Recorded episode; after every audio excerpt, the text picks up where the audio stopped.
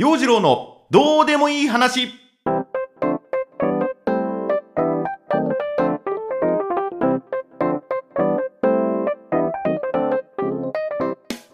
今週もスタート。陽次郎のどうでもいい話。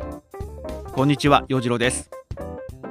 まあ走ってばかりでしたね。ここのところずっと走ってばかりいた私陽次郎ですが久しぶりにどうでもいい話をしていきたいと思います。少しずつコロナのいろんな制限がなくなってきてね。いろいろな活動も復活してきているところもありましておかげさまでお仕事の案件もちょこっとずつ復活してきているのかな。うん。お仕事も入ってきてありがたいことです。忘れてたでしょう。私のこと。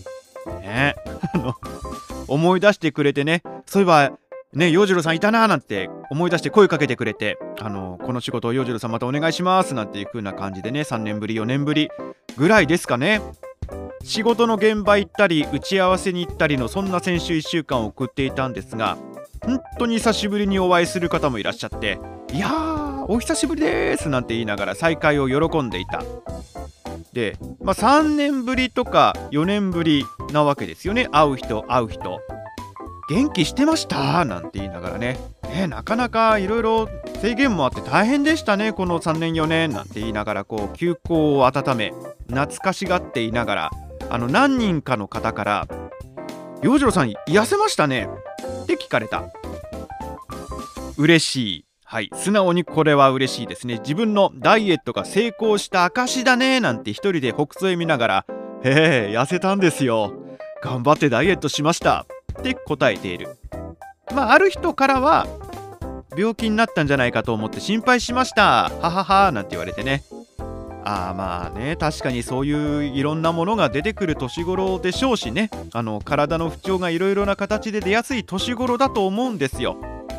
でもまああの健康的に痩せたと思ってるんでね。はいはいそれなりにあの頑張って健康的に痩せましたよ。で返事する。すると大体決まって、まあ、どうやって痩せたんですかってまたこう質問が返ってくるわけなんです。でこのどうやって痩せたんですかっていう質問に関してどう答えようかっていうのをいつもちょっと悩むんだよね。まあそんなに悩んでないんだけどもなんて答えるのがベストでなんて答えるのがベストでなくともモアベターなのかね。で一応答えているのが過酷な有酸素運動とそれなりの食事制限していますって答えてるんだけどじゃないんだよね。大体の方がいやそういう答えを期待していたわけじゃないんだけどねっていう顔を一瞬する。ほんの一瞬する。うん。まあ自分自身も振り返って考えればそうなんだけども多分多くの人がね痩せたいと思っている方が気軽に簡単に痩せられたらいいなって思うんでしょうね。それは自分だって痩せたいと思った時は明日にでも10キロぐらい落ちていないかなと思うことがあったしジョギングダイエット始めた時もこんなにぜいぜいハーハー言ってるのにグラム単位でしか減ってないじゃないか。何グラム減ったの？これ肉やかみたいな感じのね。で体重計よくよく見たらね減ってないですよこれ。喉乾いて水分補給したら元通りじゃんみたいなねそんなことを思うこともあった。でこの間もね会った人からあの具体的に有酸素運動って何してるの？聞かれてあまあ走ってます。へえどのくらい？えー、そうですね。時間がある時はもうなんか2時間くらい20キロくらい走っちゃう時ありますね。ははは2時間？え？1日24時間あるうちの2時間走ってるの？まあまああの時間がある時はそれぐらい走ってます。もう完全になんか変な動物見るような。そんな目で、ね、キーの目で見られる時もある。でさらに追い打ちでねえそんな走ってて何目指してるの？と聞かれることもあった。で最近これ自分の中でも迷子なんですよ。うーん何目指してるんでしょうねって答えるしかない。でまあよくよくねこう自分の身を胸に手を当てて考えてみると走っている理由今走ってる理由ってのはいろいろあって自分は太りやすい体質だから油断するとすぐ太っちゃうんでなんとか体型維持をまあ続けていかなきゃなんないとかね。それからまあマラソン大会に出たいんだとかタイムちょっと縮めてみたいとかね、まあ、もちろん健康のためとかってあるんだけれども、まあ、正直なところ今なんで走ってるんですかって言われたら走りたいと思っているから走ってる。で最終的にはその聞いてきた方もねうーん頑張ってね。死なないようにね。ってこう 目が冷たい。冷めた目で言われた。ねあのー、ほんとねちょっとここしっかり言いたいことなんですけども中年になって痩せるのって結構辛いんだわ。大変なんだよ。で今日だってねふくらはぎが痛いんだよ。陽次郎のどうでもいい話。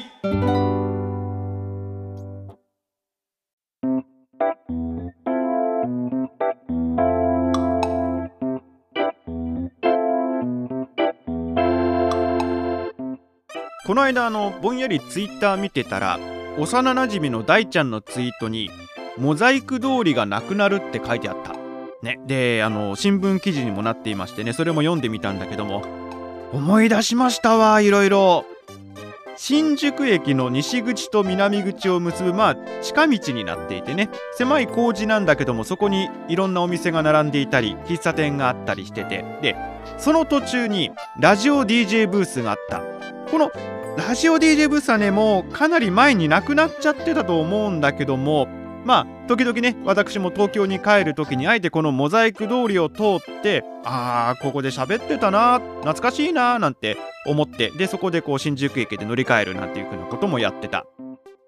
というのも私駆け出しのラジオ DJ やっていた時にこのブースからの生放送というのをやってて1番組担当してましたコミュニティ FM 局をネットしていた番組でねあの午後の時間かなお昼過ぎの時間だったと思うんだけどもおしゃべりしてました。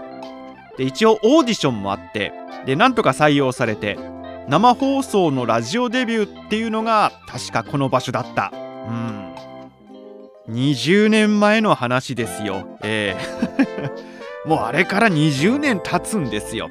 ほんとねいろいろ思い出して。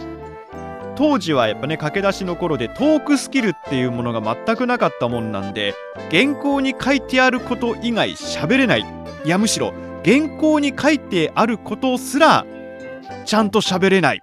みたいなね。フリートークができないんでミキサーさんに無理やり曲つないでもらってねあの2曲続けてお届けしましたとかね。あとメールお待ちしていますって煽っておきながらサーバーダウンしてメールが全然届かなくってどうしよう。このあと曲が開けたらメッセージの紹介の時間なんだけどどうしよう。メッセージが何一つないって言って慌てたりまあいろいろハプニングもあったな。そうそうそう。どうやって繋いだんだろうねあの時ね。やっぱ曲かけてたのかな。どうだったんだろう。でね確か私がね水曜木曜の2曜日を担当しててで月曜火曜のパーソナリティの方と金曜はまた別のパーソナリティの方が担当しててね。まああの今でもねその他の曜日のナビゲーター第一線で活躍しています。SNS でつながってたりもするんでね。時々あのメッセージをやり取りしたりもするんですけども。確かね月曜火曜の担当のナビゲーターさんの時だったと思うんだけどもそのナビゲーターの方が誕生日を迎えられてねケーキをプレゼントされた。スタッフからだったかファンの方からだったかおそらくねファンの方からだったと思うんですわ。丸々1個のホールケーキ。ねあのスタッフの皆さんでどうぞ食べてくださいみたいな感じでねあのプレゼントされて。でそのねあの月火パーソナリティの方もその誕生日を迎えられてファンの方からねいろいろプレゼントもらってたんだよね。でさすがにケーキを持って帰るのはもう両手が塞がってこれはしんどい。ケーキは置いていこうっていうんで1日そのスタジオの中に置いておいた。まあ大丈夫でしょうと。ねえー、あのー、暑い日でもなかったんでね。まあまあまあ置いておこうみたいな感じでちょっとあの涼しい場所に置いておいたと思うんです。そうしたらどうでしょう。翌日行ってみると、まあ、翌日多分ね僕が担当日で行ってみてあのその月曜火曜担当のパーソナリティの方から、まあ、ケーキがあるからそれ後で取りに行くねみたいなこうメッセージもらってて「はい分かりました」って書いてあってあこれがそのね、えー、昨日担当されてた方のプレゼントのケーキかなって思ってこの箱だなって思って見てみると食い荒らされてるんです。誰だケーキを食ったのは。ってちょっと騒ぎになってでねケーキの食い方が汚い。いや汚いっていうかねなんかね食い散らかしている感じがしてこれは誰かが食ったんじゃないな。なんか得体の知れないものが食っていったんだって。まあそれはそれなりの騒ぎになりまして。で結論。これネズミの仕業じゃね？ってなってね。まあちょっともったいないんですけどもケーキは結局捨てちゃったんだけども都会怖えなと。新宿って怖えなってなった瞬間でした。ね。あとねこれもあの人通りのあるところでこうね喋るサテライトブースだからできたことなんだけどもおしゃべりしている目の前にこういろんな人がこう通るんですね。買い物中の人とかデート中のカップルとか。クレープ食べてる女の子とかね。あのそんな人の様子を眺めながらあの今日は晴れの天気なので新宿もお買い物を楽しむ人たちでいっぱいですなんてトークしてた。でその番組のコーナーにまあ、街角インタビュー街角アンケートみたいな感じでねこう歩いてる人に声かけるインタビューする質問アンケートを取ってこようなんていう風なコーナーがあった。曲がその2曲ぐらいかかっている間にアンケートだっつってこういろんな人に声をかけてで答えてもらえるだけ答えてもらってその結果を曲が終わったら紹介するっていうね。まあナンパですよ。キャッチですよ。ナンパですよ。もうこういう表現もなんだと思うんですけどもね。これがねまあねその人通りにすいませんっつってこう声かけるわけですよ。コミュ障の私にとっては非常にハードルが高い。なかなか声がかけられない。もう誰も答えてくんないよ。声かけるの怖いよ。って思いながらね。捏造しちゃおうかなと。アンケート結果も捏造しちゃおうかなとかって思ったりしたこともあったんだけども。いやいやいやちゃんとやろうとね。勇気を振り絞って声かけてみた。まあまあ怪しいですよ。そりゃ怪しいですよ。案の定なかなか捕まらない。なかなか答えてくれないっていう風なこともありましたけれどもね。今振り返って思うとあれやっぱなんかコミュ障を強制する克服するためのなんかリハビリ的な行動になっていたかなと思うんですけどもね。まあまあ今のご時世なかなかねそういう風な声をかけるなんていうのもやりづらかったりするんでしょうけれどもね、えー、そんなまあ時代もありました。でなんだろうその時ね声かけるっていうかそのアンケートの内容その質問の内容っていう風なのも例えばあなたはポッキー派ですか？プリッツ派ですか？とかキノコの山とタケノコの里どっち？とかおでんの好きな具は何？どうでもいい。ほんとどうでもいい質問ですいません。よろしいでしょうか？ちょっとあの今そこでラジオやってるんですけどもいろいろ今道行く人に尋ねててポッキーですか？プリッツですか？もいい まあでもね、本当皆さん協力された方、律儀にね、あ、私、ポッキーが好きですとかね、えー、あの、お酒が好きなんでプリッツをポリポリしながら飲むお酒が好きですみたいなね、こう答えてくれたわけなんですよ。もう、ありがたいことですね。こっちもこっちで一生懸命でした。思い出しました。そんなことも。あとね、番組にゲストアーティストが登場するっていうんでその番組中にインタビューもしなきゃなんない。で当時私がその所属していた事務所からねアーティストの資料などいただくんですよ。あのデビューのイベント控えていますからこの方ゲストで登場しますとかね。新宿でやるイベントに出演するので告知に来ましたとかあのツアーがありますとか CD リリースがありますとかね。いろんなこうプロモーションでアーティストがスタジオに来てくれる。でねこの事務所からいただく資料の中に白版と呼ばれる CD が入ってるこれはもう貴重なんですよ。CD リリース前いわゆるレコード会社がプロモーションのために制作した CD でリリース前に関係者に渡すものなのね。なので店頭に CD が並ぶ前に新曲が聴けちゃう。これをもらった時の喜びよ。おうおうおうおうおう俺もその業界の人になったぞってね。嬉しくなりましたね。今でもその白版と呼ばれる、はい、プロモーション用の CD うちにありますよ、えー、でこれをしっかり聞いてね資料にも目を通していろいろ質問事項も考えてインタビューの時間望むわけなんですよ。まあこれがまた当時コミュ障の私にはなかなか難しくってね何喋ってんのか分かんなくなってテンパっちゃうことも多かったけれどもいろいろ回数を重ねいろいろプロデューサーさんからのダメ出しを食らってねへこんだりしながらまあ鍛えられました。いい意味で鍛えられました。でゲストにジッタリンジンのメンバーが来たっていう時があったんですよ。はい。ジッタリンジンのメンバーの方が来ていただいた時があって舞い上がっちゃった。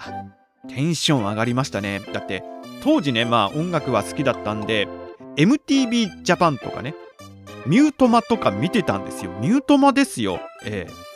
あのー、なかなか都民はねミュートマ見れないんですよ。UHF のチャンネルとアンテナがないとねこのミュートマが見れないっていうねすごいこうノイズ混じりで見ていたんだけどももう夜中こっそりとか当時まだ我が家では珍しかったビデオで録画してねそれ繰り返し見てっていうじったれんじんですよ。もうね自分の高校時代とかドンピシャで聴いていたし名曲も多い。そのメンバーとお話ができるんですよ。何を話したかどんなインタビューをしたかは覚えてない。真っ白になってました。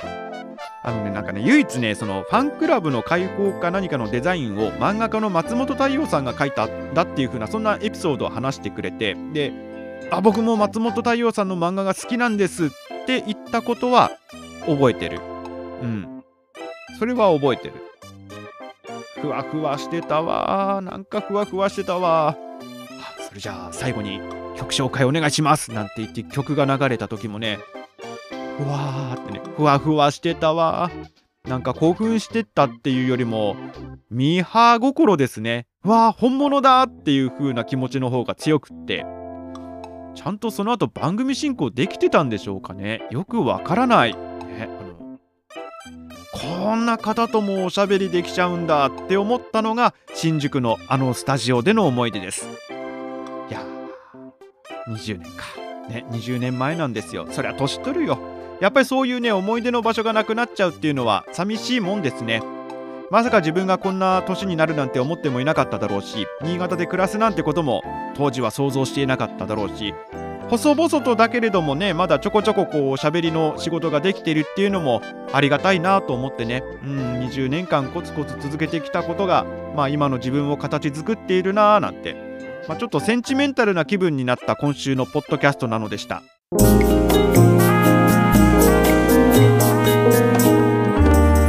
陽次郎のどうでもいい話。お届けしてまいりました。陽次郎のどうでもいい話なんか今回は自分の原点の一つに触れたというか自分のルーツを思い出させてくれたようなそんな回でしたね。あのー、3月が終わってね来週もう4月ですよ。